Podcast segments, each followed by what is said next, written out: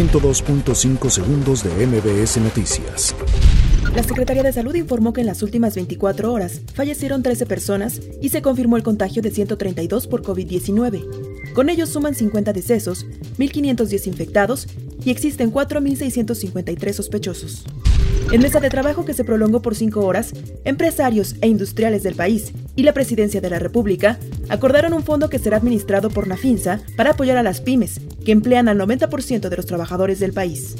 8.301 mexicanos que han retornado a nuestro país tras permanecer varados en distintas partes del mundo a consecuencia de los cierres de fronteras y cancelación de vuelos por COVID-19, informó la Secretaría de Relaciones Exteriores.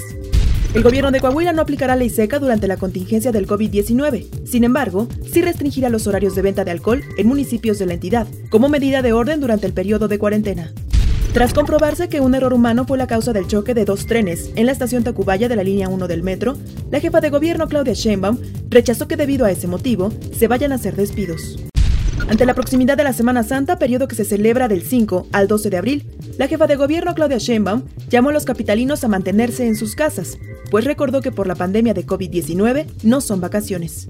Grupo Modelo anunció que este domingo completará el proceso de suspensión de sus operaciones de producción y comercialización de cerveza, por lo que se establecen las acciones extraordinarias para atender la emergencia sanitaria generada por el virus SARS-CoV-2. La Sala Superior del Tribunal Electoral del Poder Judicial de la Federación emitió medidas de protección provisionales por las que ordena a la dirigencia de Morena evitar cualquier expresión que implique amenaza, ofensa, descalificación, burla e insulto contra Carol Berenice Arriaga García y su familia. Ella se desempeña como secretaria nacional de mujeres. Sean P. Conley, médico particular del presidente de Estados Unidos, informó a la Casa Blanca que Donald Trump ha resultado negativo para COVID-19 luego de realizarle una prueba y de alta capacidad para detectar el virus. 102.5 segundos de MBS Noticias.